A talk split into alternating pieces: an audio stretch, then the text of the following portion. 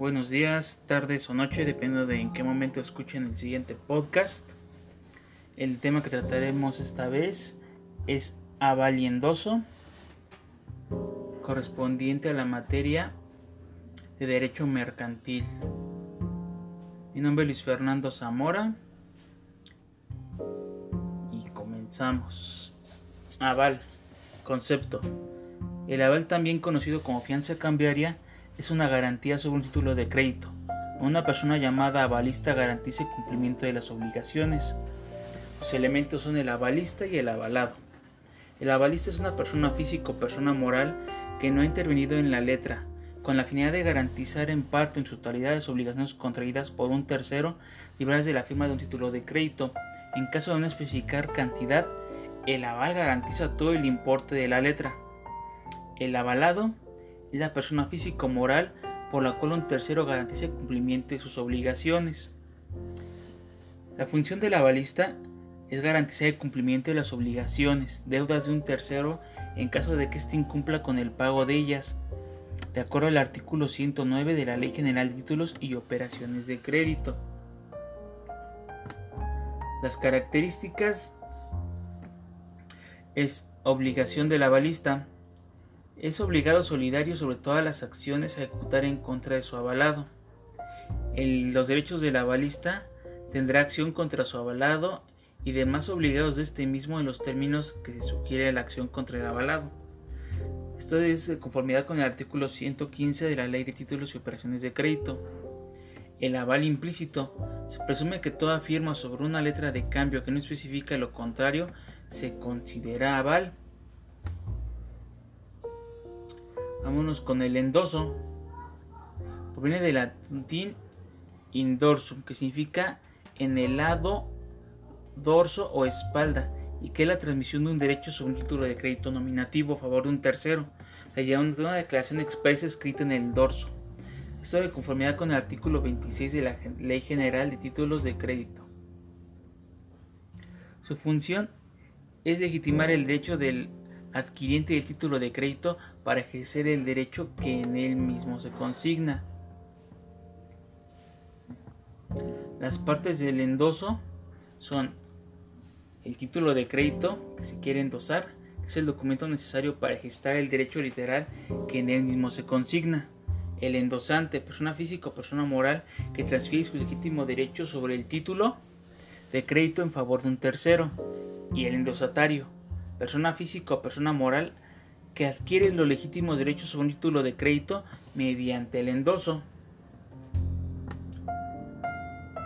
Los elementos legales del,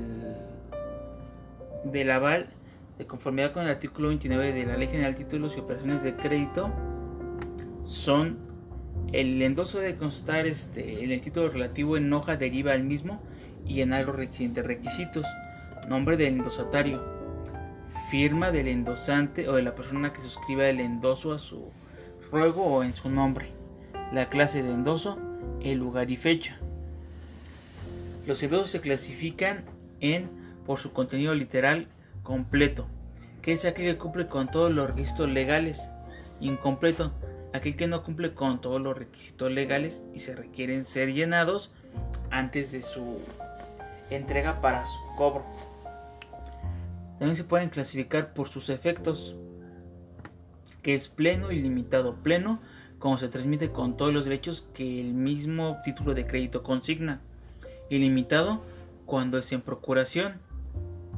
También los tipos de endoso son endoso en propiedad.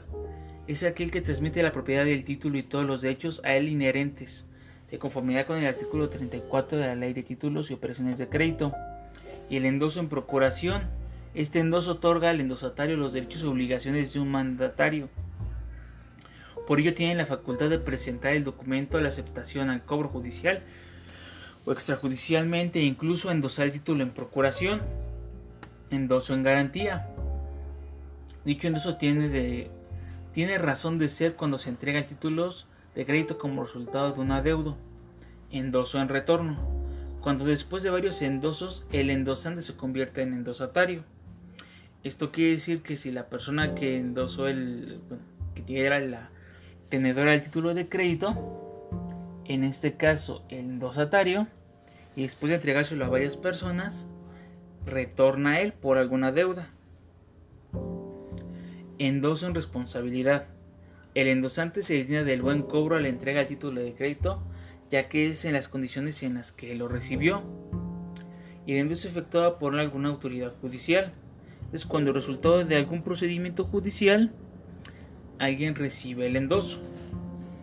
Sus características es la formalidad.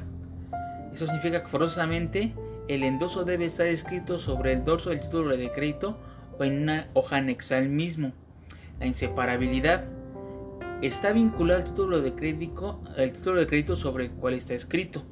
O sea que para forzosamente cobrarlo, necesito tener el título de crédito y que esté endosado. La totalidad. El derecho que otorga es por la totalidad del derecho que en él mismo se consigna. No puedo tener un título de crédito que diga 50 mil pesos y solamente cobrar 10 mil y luego cobrar los otros 20 mil, sino por la totalidad de lo que en él mismo dice. También es la incondicionalidad, que no está sujeto a condicionantes. No, uno no puede tener un pagaré, llegar y intentar cobrarle que le digan, ah, es que tiene que cobrarlo específicamente de 8 a 5, o solamente si el día de hoy llovió. Eso no aplica para cuando se usan los documentos. Este, por mi parte sería todo. y muchas gracias por la atención brindada.